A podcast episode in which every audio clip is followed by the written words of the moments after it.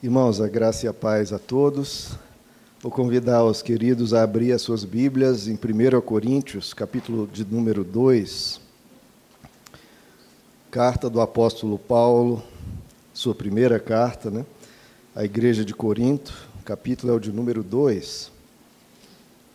1 Coríntios, capítulo 2. É uma continuação da mensagem anterior na mensagem anterior, ali o capítulo de número 1, uma parte dele, em que o apóstolo Paulo faz uma diferenciação entre a sabedoria humana e a sabedoria divina. Convido os irmãos a ficarem de pé para a leitura da palavra. 1 Coríntios 2, a partir do verso 1, queridos. Diz assim a palavra do Senhor: Eu mesmo, irmãos, quando estive entre vocês, não fui com discurso eloquente, nem com muita sabedoria, para lhes proclamar o mistério de Deus, pois decidi nada saber entre vocês a não ser Jesus Cristo e este crucificado. E foi com fraqueza, temor e com muito tremor que estive entre vocês. Minha mensagem e minha pregação não consentiram não consistiram de palavras persuasivas de sabedoria, mas consistiram de demonstração do poder do Espírito, para que a fé que vocês têm não se baseasse na sabedoria humana, mas no poder de Deus. Entretanto, falamos de sabedoria entre os que têm maturidade, mas não de sabedoria desta era, ou dos poderosos desta era, que estão sendo reduzidos a nada. Ao contrário, falamos da sabedoria de Deus, do mistério que estava oculto, o qual Deus preordenou antes do princípio das eras para a nossa glória. Nenhum dos poderosos dessa era o entendeu, pois se tivessem entendido, não teriam crucificado o Senhor da glória. Até aqui, queridos, vamos orar. Senhor amado, nos entregamos a Ti, Senhor, para compreender, para aprender para receber de ti essa sabedoria que vem do alto, que não faz parte deste mundo, mas que desejamos para nossas vidas, para amadurecermos, para crescermos, para sermos pessoas melhores. Fala com cada um aqui, Senhor. Cada um que adentrou esse recinto, receba do teu toque, da tua mensagem, da palavra que vem do teu coração. É o que nós te pedimos em nome de Jesus. Amém. Podeis assentar, queridos.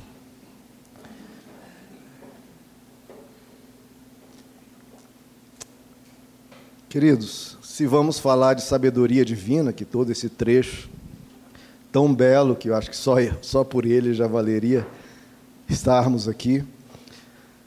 Se vamos falar de sabedoria divina, é certo né, que falaremos de coisas elevadas. Infelizmente, né, ele até fala, né, é, a, sabedoria desta era, os poderosos desta era, e nesta era também que estamos agora, estamos numa época que Infelizmente, se você diz, ah, vamos falar sobre coisas elevadas, a pessoa já se esquiva, né? Ah, se é elevado, então não é para mim.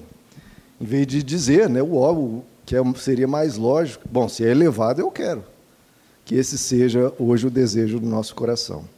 Queridos, quero só recapitular brevemente o que falamos na última mensagem, vou tentar ser breve, em que comentamos que sobre a sabedoria humana e a sabedoria divina que a sabedoria humana devemos buscar nas coisas humanas e a sabedoria divina aí sim nas escrituras.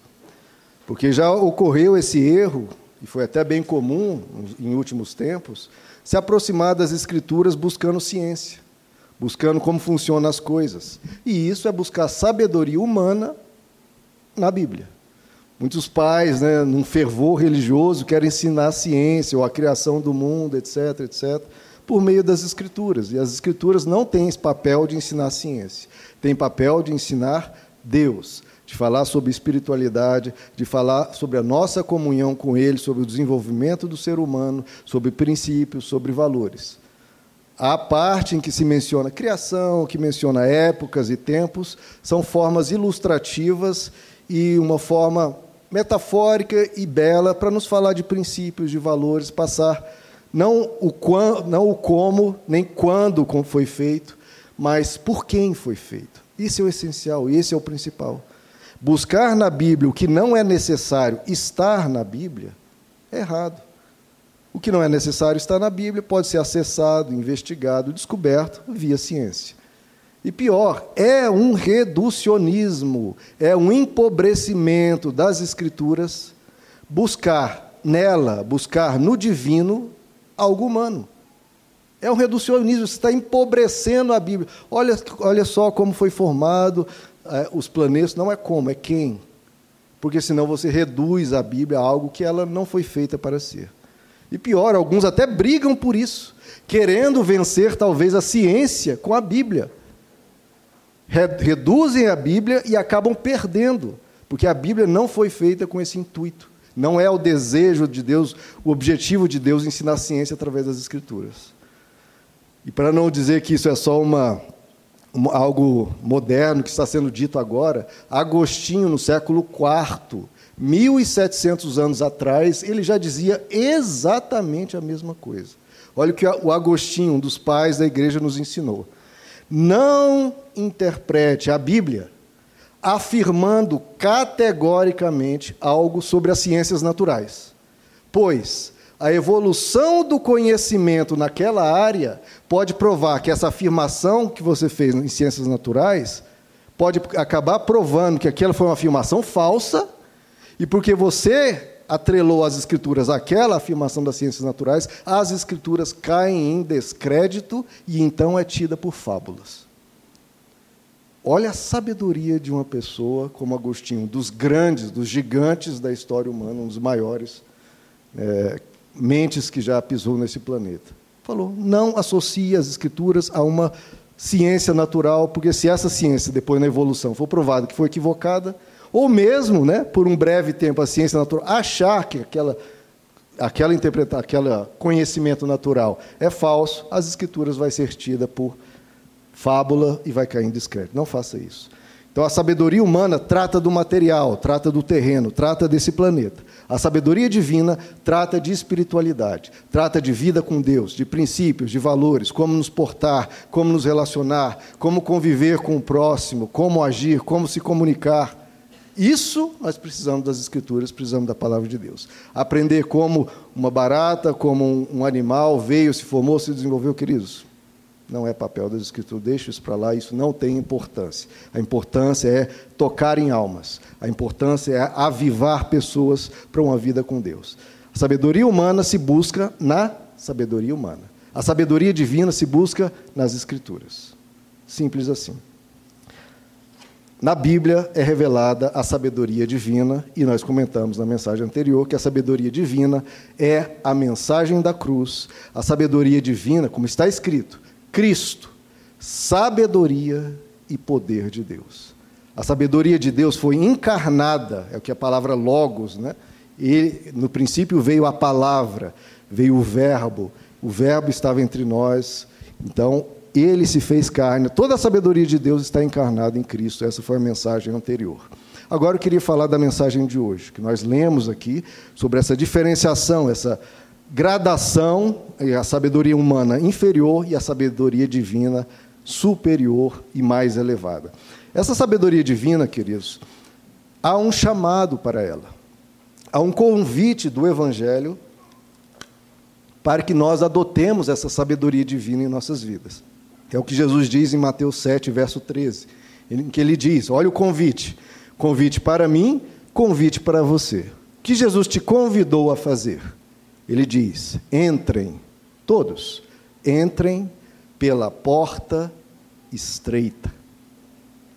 A pergunta que devemos fazer, bom, mas por quê? Não é melhor entrar pela porta larga, né? Se a gente vai a um shopping, tem uma porta estreitinha, uma porta larga, a gente entra pela larga, que é mais cômoda. A questão é que são portas, a porta estreita e a porta larga, que no caso espiritual, no caso da nossa vida, de princípios e valores e comportamento e vivência, levam a destinos diferentes.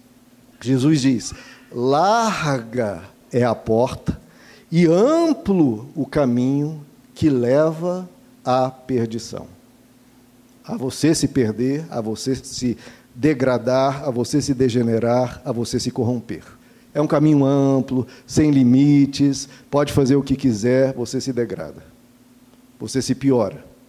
Agora ele diz: como é estreita a porta e apertado o caminho que leva à vida, que leva à sabedoria divina, que leva ao seu crescimento, que leva ao seu fortalecimento, a você ser uma pessoa mais saudável, mais forte, mais nobre, mais elevada. Uma porta te leva a se perder, a outra a se encontrar. Uma é a sabedoria humana e a outra é a sabedoria divina, a sabedoria mais profunda, excelente, superior. E Jesus diz: são poucos que a encontram, porque também são poucos que a buscam, né? Por que, que poucos se encontram? Porque poucos encontram essa porta estreita? Porque caem na tentação, querido, de fazer uma pergunta que vai ser uma temática dessa mensagem de hoje. Caem na pergunta: o que eu ganho com a sabedoria divina? O que eu ganho em seguir esse caminho apertado? O que eu ganho em seguir os mandamentos de Deus? O que eu ganho em seguir esses princípios, esses valores sublimes, sim, bonitos, sim, belos, nobres, grandiosos, mas o que eu ganho com isso? Essa é a pergunta da sabedoria humana o que eu ganho com isso. Isso já desfaz, já elimina, já, já perde todo o contexto, toda a vivência da sabedoria divina. E é o que nós vamos ver hoje. A sabedoria humana, queridos, ela sempre vai perguntar: o que eu ganho em troca? O que, que eu vou ganhar com isso? E veja, será que para a pessoa melhorar como pessoa, como ser humano para o seu próximo, ela tem que se perguntar: o que, que eu ganho com isso? O que, que eu ganho em troca? Veja, a motivação é o que nos define, queridos.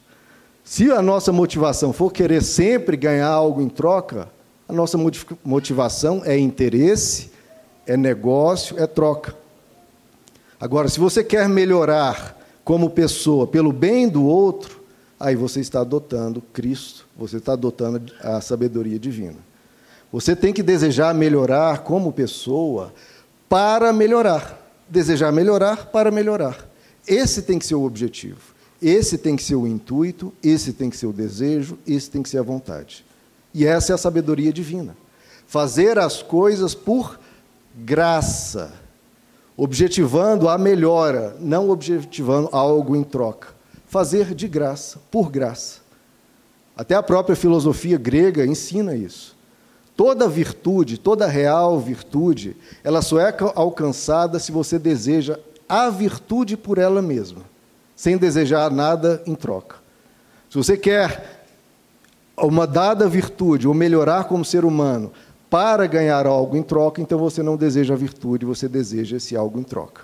E aí você não está adotando e vivenciando essa virtude por ela mesma, e isso se perde. Queridos, uma coisa que desde o início, e graças a Deus porque Deus iluminou minha mente, desde o meu início da minha caminhada cristã, desde o início, eu nunca gostei desse tipo de mensagem assim. Siga os princípios de Deus, que aí você vai para o céu. Ou siga, siga os princípios de Deus para você não ir para o inferno, por mais que contenha verdades. Siga para você ir para o céu. Ou siga para você não ir para o inferno. Siga os princípios de Deus para você ser abençoado. Tudo, é, pode ser até, é claro que são verdades. Ou siga os princípios de Deus para Deus não te punir, ou para o diabo não te pegar, qualquer coisa desse tipo. Queridos, essa não deve ser a motivação. Porque senão se torna uma motivação interesseira. Ah, eu não estou afim de Deus, não estou afim de seguir Ele, eu não acredito nesses mandamentos, nesses princípios. Eu queria mais aqui passar por cima dos outros, humilhar os outros, explorar os outros. Mas já que, né, óbvio, eu quero ir para o céu, então eu não vou explorar ninguém, eu não vou mentir, eu não vou roubar, porque eu quero ir para o céu. Mas minha vontade mesmo, né, se não tivesse essa história de céu e inferno, eu faria tudo e, e, e seria um caos. Sai da frente, porque eu ia, me sol, ia soltar a besta fera que há dentro de mim. Então eu acho que buscar a Deus que não deve ser por interesse. Senão, será só uma pessoa egoísta, pensando só em si mesma querendo ir para o céu, mas pensando só em si. E isso é sabedoria humana. E essa pregação está só atiçando e conclamando o egoísmo da pessoa, a cobiça da pessoa. Olha, vem porque Deus vai te dar mais. É, Ele vai me dar mais? Vai, vem que Ele te dá muito, muito. Nossa, Ele vai dar muito mesmo. E o que, que eu tenho que fazer para Ele me dar isso tudo? Não está nem querendo saber o que, que é que vai ter que ser feito. O que Ele quer, ah, se vou ganhar muito, eu quero. E isso é perigoso, porque, de novo, é só um atiçar da sabedoria humana, um atiçar do egoísmo humano, da cobiça humana, e não dela realmente desejar Deus por Deus, desejar a virtude pela virtude, desejar a sabedoria divina pela sabedoria divina. Há muito tempo atrás, queridos, uns 20 anos atrás, eu conversei com um cristão, com um cristão, que dizia, que disse para mim que não acreditava em altruísmo puro, que não acreditava nisso, que as pessoas sempre fazem algo querendo algo em troca. Não, não existe isso da pessoa fazer sem pensar nela, sem querer nada, fazer assim, de graça. E isso que essa pessoa mencionou é justamente a sabedoria humana. É a mentalidade humana. Sempre quer algo em troca. E é interessante como, queridos, a gente reclama dos políticos, e com razão, que para eles tudo é da, uh, toma lá, dá cá. Né? Eles só vão votar né, é, a favor de uma proposta se receber um dinheiro, se receber um por fora, ou se for receber um cargo, ou um apoio em alguma medida deles, e às vezes votam contra a própria consciência, sabendo que é ruim para a comunidade, e votam a favor daquilo só porque vão ganhar algo em troca. Então não votam por consciência, por um, muitos, né? não todos, não vão votar por consciência, por princípios, por valores, ou visando o bem da comunidade, mas porque, entre aspas, não há altruísmo puro e sempre querem algo em troca. Tem que ganhar algo em troca. Isso a gente critica dos políticos, e com razão. Mas e nas nossas vidas? E nos nossos relacionamentos? E no nosso viver? Você faz coisas, faz o bem por nada, sem desejar nada em troca, só pela pessoa o alvo é a pessoa, o objetivo é a felicidade. Você não faz querendo nada em troca, só por ela. Se não, se você faz sempre só querendo algo em troca, é a sabedoria humana a mesma que boa parte dos políticos adotam. Essa é a sabedoria humana. O que eu vou ganhar em troca? Isso pode ser feito até dentro da igreja, como mencionei. Deus, eu te sigo. Tá, mas o que você vai me dar em troca? O que você vai me dar em troca? Aí sim eu faço. Já a sabedoria divina, que é muito mais elevada, que é o que está sendo conclamado aqui pelas Escrituras a vivermos, é a adotarmos como a nossa mentalidade, como a nossa sabedoria. Esse é o convite de Deus. Essa é a porta estreita. É você fazer de graça. Você fazer por graça. Você fazer o bem, não por algo em troca, mas porque você crê nisso. É nisso que eu creio. É assim que eu acho que a vida deve ser. E eu vou fazer porque eu creio nisso. E é porque eu, quem eu quero ser, eu quero olhar no espelho e ver uma pessoa que não faz as coisas sempre barganhando, sempre querendo algo em troca, mas faz porque é quem ela é. É a beleza dela. É o que você admira. É o que você sabe ser o certo. É o que você vai ensinar para os seus filhos. E às vezes a gente ensina para os filhos e não faz o mesmo. A gente quer algo em troca, mas quando o nosso filho faz por mero interesse, a gente fala: não, meu filho, você tem que fazer isso porque é o correto. Não é porque o papai ou a mãe vai te dar algo em troca. Viver por graça, queridos, é o nosso chamado, é o chamado do Evangelho, é a porta estreita. Nosso, nosso chamado é esse espírito de despreendimento, esse espírito de entrega, de generosidade, de amor, de bondade real e pura. Fazer porque realmente crê nisso, fazer porque é o que Deus faria, é o que Deus fez, é o que Deus faz. Você fará isso porque essa é a atitude do divino que você quer imitar. Então, queridos, já de, de saída a gente sabe que a sabedoria divina é muito mais elevada que a sabedoria humana. Tem um valor, uma grandeza muito superior à sabedoria humana. Vai para algo elevado, vai para o excelente vai para o sublime. O que, que poderia ser mais grandioso do que você fazer por graça? De você fazer de graça. E é muito interessante, queridos, você ver a reação das pessoas. Quando você faz algo por elas, sem querer nada em troca.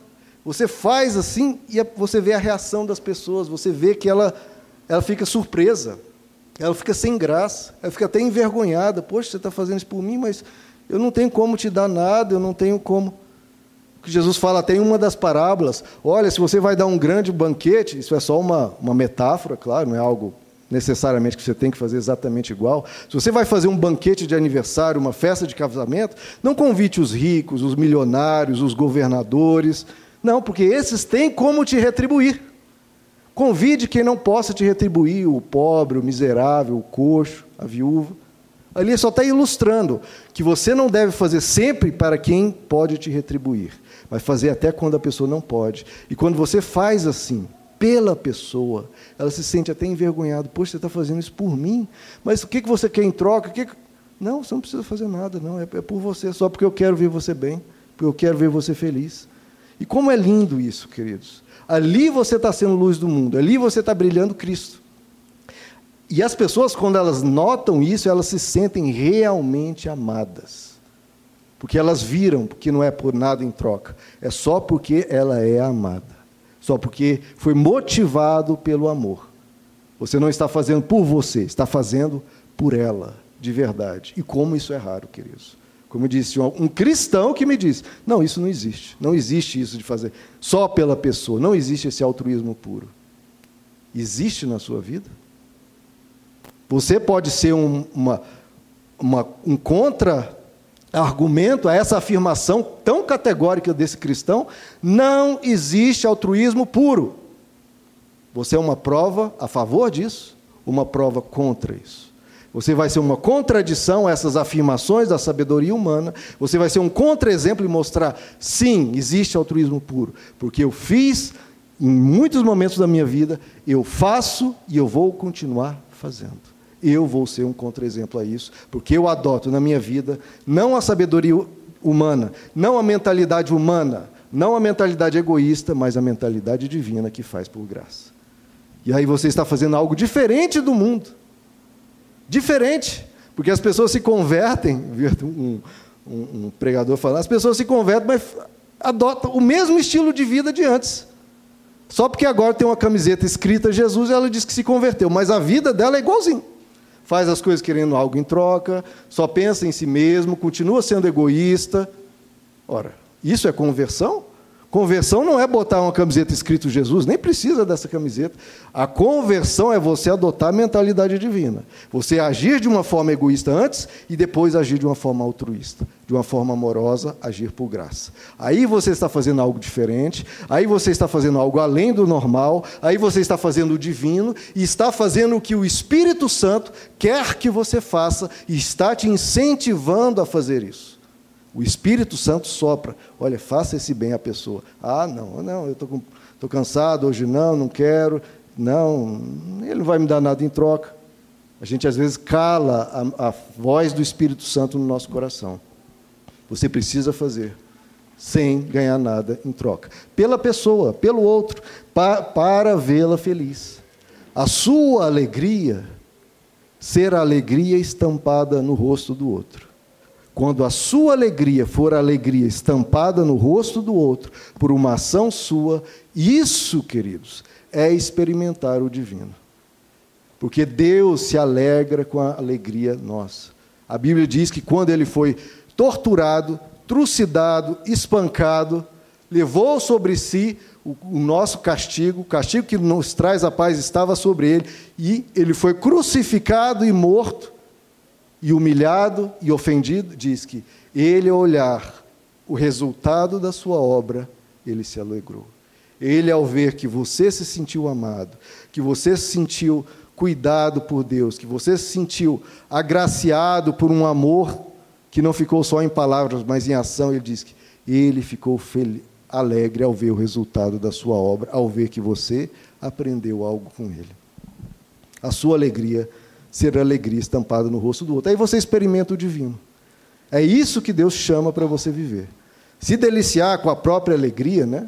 Uma alegria quando você se cuida, quando você faz só por você, é justo, é natural, é normal e até bom. Mas quando você faz algo só por você, é algo particular e só seu. E é algo solitário, queridos. As pessoas se sentem sozinhas e não entendem, é porque elas estão vivendo só em torno delas mesmas. E as pessoas reclamam, mas eu me sinto tão sozinho. Sim, mas você está vivendo para o próximo, você está se conectando, você está fazendo bem. Porque se você faz só por você, você vai se sentindo solitário. O egoísmo é solitário. Porque é só você em cena. É, o mundo é só você. Você quer que as pessoas e o mundo girem em torno de você. Mas quando você se alegra porque fez o outro alegre, aí é uma conexão. Há duas pessoas em cena. E você se sente parte do outro, e o outro parte de você, e está vivendo algo realmente altruísta. Se há o exemplo né, do toma lá da cá, de fazer tudo querendo algo em troca, lá do, de boa parte dos políticos, há o exemplo da graça que nós aprendemos como. Como que Deus nos treina, nos incentiva e tenta nos fazer nem fugir dessa graça. É quando Deus nos dá filhos, né, queridos? Quando Deus nos dá filhos, eu acho muito linda essa possibilidade do ser humano gerar alguém a partir de si, isso é algo divino, né? E ali você é quase que forçado por Deus, ensinado por Deus, agora você vai fazer sem querer nada em troca, porque Ele não tem como te dar nada em troca. Pelo menos ao longo dos primeiros 18, 20 anos, Ele não tem como te dar nada em troca. E você vai aprender, e às vezes, na mentalidade hoje, muitos até a contragosto, a fazer por graça, fazer por amor, fazer por Ele, olhando o olhinho dele, querendo vê-lo feliz, querendo ver nele um futuro melhor, que ele se desenvolva, que ele cresça, e você vai dando, dando, dando, dando tanta e tanta coisa sem receber nada em troca. Você está ali experimentando e vivenciando a graça. E muitos hoje estão fugindo disso, não quer ter filho. Por quê? Porque a graça, queridos, tem esse peso. Pô, mas vai dar trabalho. Vai dar um trabalhão ter filho. E eu não vou ganhar nada em troca, então não quero. Veja como o ser humano está se entregando ao egoísmo e abandonando a graça. Nunca quer fazer esse altruísmo puro, fazer pelo outro. Eu, ter filho, só vou ter trabalho, dor de cabeça, noites mal dormidas, e não experimenta esse divino. Como é gostoso nós amarmos alguém e de lá só receber amor e ter essa comunhão, essa união, essa alegria, experimentar a alegria no rosto do outro. A graça é fazer o bem sem olhar a quem, só porque quer ver o bem da pessoa sem querer nada em troca. E é o que Deus te chama para fazer. Essa é a porta estreita. Fazer o bem pelo bem, sem querer nada em troca. Como diz as Escrituras, Deus dizendo, Deus diz: o meu justo, ele vive pela fé. O que, que é isso? Ele vive pelo que ele crê. Ele faz o bem. Ah, mas por quê? O que você vai ganhar em troca? Sendo assim, fazendo o bem, adotando valores superiores. Não, o justo ele vive pela fé. É porque eu creio nisso. Eu creio na bondade, vou viver a bondade. Eu creio no amor, vou viver o amor. Eu creio na compaixão, vou viver a compaixão. Eu creio no perdão, eu vou perdoar. Ah, mas por que, que você vai perdoar aquela pessoa? É porque eu creio nisso. Não é porque o outro vai fazer algo. Não, é porque eu creio nisso. Por que, que você ama tanto? Por que, que você age assim? Não, não tem um porquê, é porque eu creio que é assim que deve ser. É, é, vive por consciência, vive por princípios, e as pessoas estão perdendo é, a noção disso, elas nem entendem o porquê das coisas, não há um porquê, é porque crê nisso. O justo vive pela fé. E queridos, para viver por, é, por graça, fazendo sem querer nada em troca, há uma tripla decisão que você tem que fazer. Três. Três decisões que você tem que tomar. Ah, pastor, achei interessante isso. Posso não ganhar nada em troca, mas eu acho que eu quero evoluir, eu quero adotar essa sabedoria divina, eu quero crescer nessa direção. O que, que eu tenho que fazer, meu irmão? São três coisas. É uma tripla decisão. E aí você vai entender porque uma porta, já, acho que já está claro, porque que é um caminho apertado e a porta é estreita. São três decisões sublimes. Qual que é o chamado? Jesus diz: se alguém quer vir após mim, então esse é o chamado que ele está fazendo. Você quer vir após mim? Eu estou indo. Você quer vir após mim? Três coisas você precisa fazer. Negue-se a si mesmo. Ai. já doeu, mas é só a primeira. Negue-se a si mesmo, hum, já não sei. Tome a sua cruz. Eita, pastor, não. Não fala que tem outra, não. Tem. E siga-me. É uma tripla decisão que o ser humano tem que tomar, se quer viver a sabedoria divina. Primeiro, você vai precisar, ai, negar-se a si mesmo. Que é justamente isso. Ah, eu vou fazer, mas se eu ganhar algo em troca. Não. Isso, ganhar algo em troca, você tem que cortar. Você vai ter que se negar esse egoísmo, negar esse egocentrismo e fazer porque o bem é o bem e eu vou fazer o bem, ponto. Eu vou negar a mim mesmo, vou negar esse meu desejo de só massagear o meu ego, de só pensar em mim, só eu, eu, eu e eu. E vou negar isso. Por alguns momentos, é óbvio que você não precisa negar-se sempre. Você tem que pensar em você em diversos momentos da vida, em muitos, talvez a maioria. Mas, naquele momento, é a pessoa, é o outro. Você vai fazer por ela, sem querer nada em troca. E aí você vai ter negar o seu egoísmo, que vai falar: não, mas fazer isso por outro, para quê? Faz isso não. Você está cansado, está com preguiça, está com isso. E ele não faz nada por você. As mil e uma justificativas. E, de novo, se você tentar argumentar com seu egoísmo, você vai perder. Faça por fé, meu irmão. Porque crê. Porque se você tentar vencer o seu egoísmo com argumentos, você vai perder. Faça por fé. E faça negando.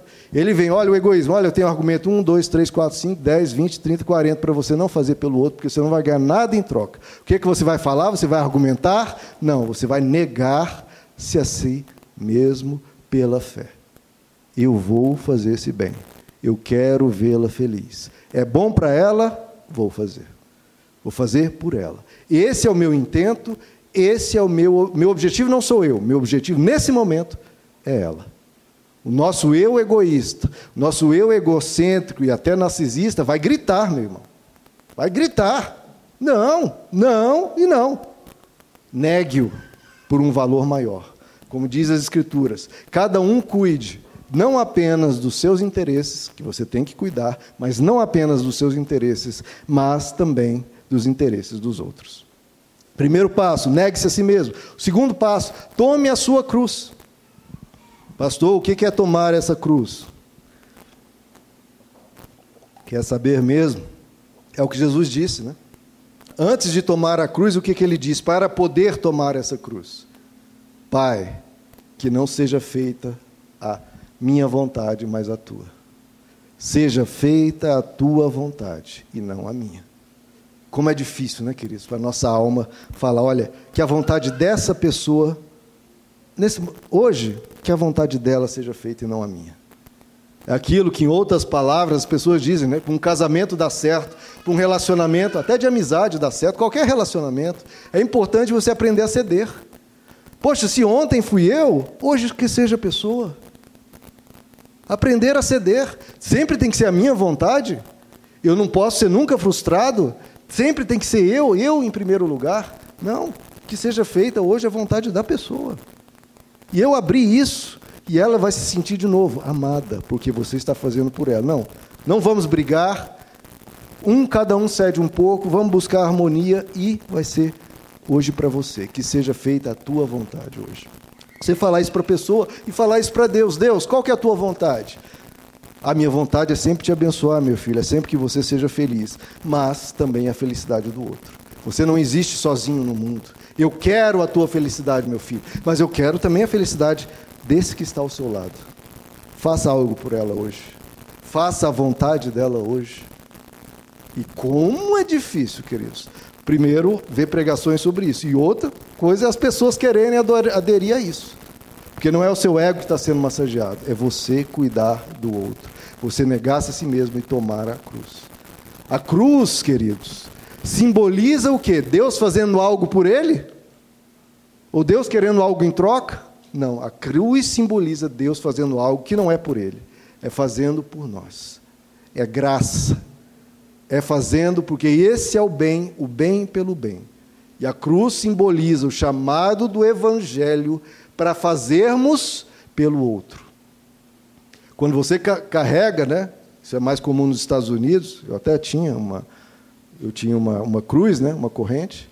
Quando você carrega uma cruz dessa, ou que não seja material, que você carrega a cruz e a mensagem da cruz no seu coração, sabe o que você está carregando? Carregando que a vontade de Deus é você fazer pelo outro e de graça, por graça, porque crê nisso. Essa é a mensagem da cruz. O que, a cruz está dizendo? Está berrando, está falando para nós todos os dias aqui. Faça pelo outro. Faça pelo outro. Esse é chamado do Evangelho. Isso é o que Deus fez. E é o que Ele nos chama a fazer. Essa é a missão a qual Deus nos chama. Faça intencionalmente para o bem do outro. Duas decisões: negue-se a si mesmo, tome a sua cruz. Mas é uma tripla decisão. Qual é a última, pastor? Terceiro passo. Primeiro, dois bem complicados, né, queridos? Vamos falar que para a nossa natureza egoísta, a nossa natureza caída, para o nosso ser humano tão mesquinho, tão feinho muitas vezes, para negar-se a si mesmo, tomar a cruz, meu Deus, são dois passos complicados, mas são passos rumo ao divino. Acho que ninguém questiona isso. São dois passos sublimes, ninguém dá para questionar isso. São valores superiores, acho que ninguém questiona isso. E o terceiro passo Aí já há um certo alívio, né, queridos? Há um certo alívio, porque ele diz: negue-se a si mesmo, tome a, minha cru, a sua cruz e siga-me. Siga Jesus. Você vai estar seguindo alguém. Você não vai estar indo sozinho, primeiro, e nem vai estar indo à frente. Deus poderia dizer: olha, você que se vire, você que vá. Vá à frente e vá sozinho. Mas não, Jesus disse: não, eu estou indo à frente, e você, se quiser vir, pode se juntar a mim. Você não estará sozinho. Se você decidir fazer esse altruísmo puro contra a afirmação desse cristão lá de trás, não sei como é que está a mente dele hoje, perdi contato, mas se você quiser ser um contra-exemplo a isso, você não vai estar sozinho. Você estará seguindo a Jesus. Primeiro, não estar sozinho, vai estar com Deus com você. Tem coisa mais importante. Ah, eu quero tanto que Deus esteja sempre comigo. Bom, então vai ter que segui-lo. E ele fez primeiro, ele amou primeiro, ele agiu por graça primeiro, ele foi para a cruz primeiro. Agora o que você tem que fazer é segui-lo. Repetir o que ele fez. Ser como ele, imitar a ele, ser um espelho de Cristo nesse mundo. Você está seguindo a ele. Veja, Jesus está indo, não é? Você veja que há uma indicação de movimento. Se você quiser me seguir, né? se você quiser estar onde eu estou, ah, não. É uma indicação de movimento. Se você quer seguir, seguir por quê? Porque a pessoa está indo. Eu estou indo, você vai me seguir? Se você não seguir, o que, que acontece? Você vai ficando para trás e vai se distanciando. Então, olha como a decisão de adotarmos esse altruísmo puro, essa sabedoria divina, é você escolher estar perto de Jesus ou não porque ele está indo. Se você for ficar, se você for viver a sabedoria humana, só pensar em você, ser egoísta, não adianta. Todo egoísta vai falar a mesma coisa. Ah, eu me sinto meio frio espiritualmente, estou sentindo Deus tão distante, assim, minha, minha fé está fraca. É, porque talvez não esteja seguindo, porque Jesus está indo, meu irmão. Ele está indo na direção do divino, está no caminhar divino de viver para o outro. E você vai ficando para trás. Todo egoísta vai sentir frio espiritualmente. Vai se sentir distante de Deus. Não porque Deus quer estar distante da pessoa, mas porque Jesus nos chama para um caminhar.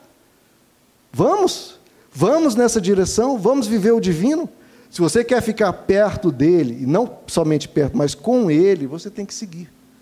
Senão vai se distanciando. Você vai ter que andar nesse caminho divino. Faça o divino, e aí você estará próximo ao divino. O caminho do divino, o caminho de Jesus, o caminho de Deus, o caminho da cruz é o outro. É fazer por graça.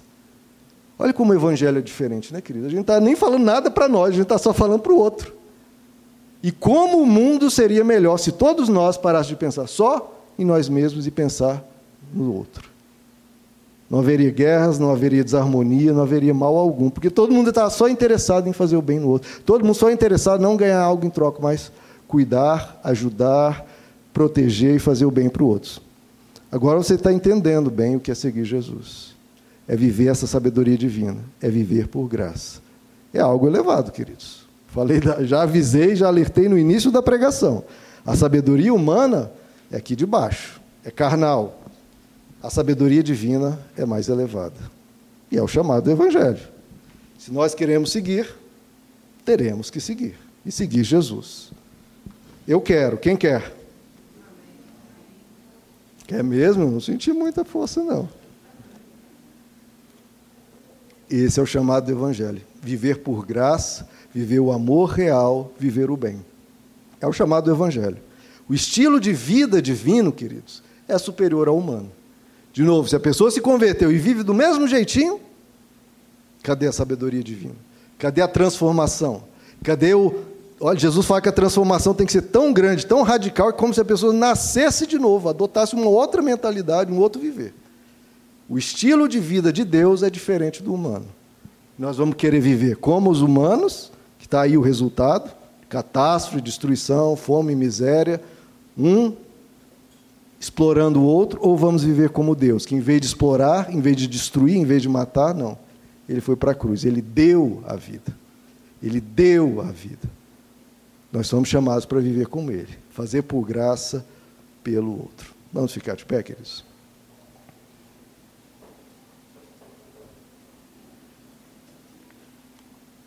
Sabedoria divina, a mensagem da cruz, a mentalidade de Deus. Será que nossa vida seria melhor, queridos, se adotássemos essa mentalidade, todos nós? Aí sim, né? É, diz que as pesquisas aí que tem 20 ou 30% de evangélicos no Brasil, o Brasil parece não melhorar quase nada. Por quê? Porque é essa mentalidade que está sendo adotada ou outra. Só pensando em si, às vezes usando Deus, mas só pensando em si. Se nós adotássemos essa, essa mentalidade, se tivesse 5% do Brasil com essa mentalidade aqui, já seria transformado totalmente. Não sei se foi o, o John Wesley ou foi o George Whitefield, que ele me falou: me dê quatro pessoas. Quatro pessoas com a mentalidade divina, cheias do Espírito Santo, e a gente transforma a Inglaterra. Quatro. Então, talvez, será que há quatro nessa igreja que quer adotar essa mentalidade divina? Já vai ser uma revolução. Vai. Se nós decidirmos. Mas é uma tripla decisão e a decisão sua mesmo. Você com Deus. Não posso fazer nada. É uma decisão sua, uma escolha sua. E acho que nem Deus pode fazer. Ele pode até te ajudar, tocar no seu coração, né, com, tentar te convencer. O Espírito Santo vem nos convencer do pecado, da justiça e do juízo. Mas em última instância é você, porque ele diz: quem quiser, quem quiser vir após mim. Você quer? Uma tripla decisão. Tudo pelo outro, tudo por graça. Se você quer ser um desses quatro ou mais, vamos orar, queridos. Senhor nosso Deus, esse chamado do Evangelho é sublime, é elevado, é maravilhoso, Senhor. É lindo. A gente quer falar disso para os nossos filhos, quer ensinar coisas assim, quer que o mundo seja assim, e sabe que o céu é assim. Que nós possamos ser assim, Senhor. Como a gente deseja, como a tua palavra diz, que os outros sejam, que nós sejamos assim. Nos ajuda, Senhor, a viver por graça nos ajuda a vencer o egoísmo, nos ajuda a parar de pensar só em nós mesmos e ter uma mentalidade divina, superior, que o Senhor quis nos ensinar indo para a cruz, que o Senhor nos mostrou como fazer indo para a cruz. Você nos amou primeiro. Você disse na cruz que seja feita a tua vontade, não a minha. Você nos ensinou a orar assim: seja feita a tua vontade assim na terra como no céu. Faz a tua vontade, Senhor, nas nossas vidas. Sabemos que a tua vontade é o nosso bem, a nossa alegria, mas também o bem e a alegria do próximo. Que o próximo esteja mais feliz por estar ao nosso, ao nosso lado, porque nós cuidamos, porque nós elogiamos, nós fazemos o bem. Que de nós, Senhor, saia um bem natural, um bem puro, um bem sem desejar nada em troca. Que nós sejamos assim, Senhor. Porque a nossa família vai se alegrar tanto, nossa família vai estar tão bem e nós vamos estar bem. Porque o fazer o bem faz bem. Fazer o bem faz bem. Brilha essa luz em nós, Senhor. Faz com que sejamos luz do mundo, sal da terra, e para isso precisamos brilhar. Nos ajuda a escolher isso não apenas agora, aqui nesse momento de impacto da tua palavra, de emoção, de alegria, de um toque do teu espírito, mas nos ajuda a fazer isso lá na nossa casa, dia após dia. Isso seja uma escolha de consciência, seja uma escolha de vida, uma escolha não de momentos, mas de vida, de todo o tempo. Uma escolha para te abraçar e te seguir. Aonde tu fores, Senhor, que a gente vá logo atrás, fazendo o mesmo, sendo como o Senhor, transformados. Abençoa cada vida aqui, Senhor, com essa realidade do Evangelho, porque seguir a Ti é a maior bênção de todas. A maior bênção não é o que o Senhor irá nos dar e o Senhor nos dará tanto, mas a maior bênção certamente é te seguir. Nós te pedimos e te agradecemos em nome de Jesus. Amém. Amém, queridos.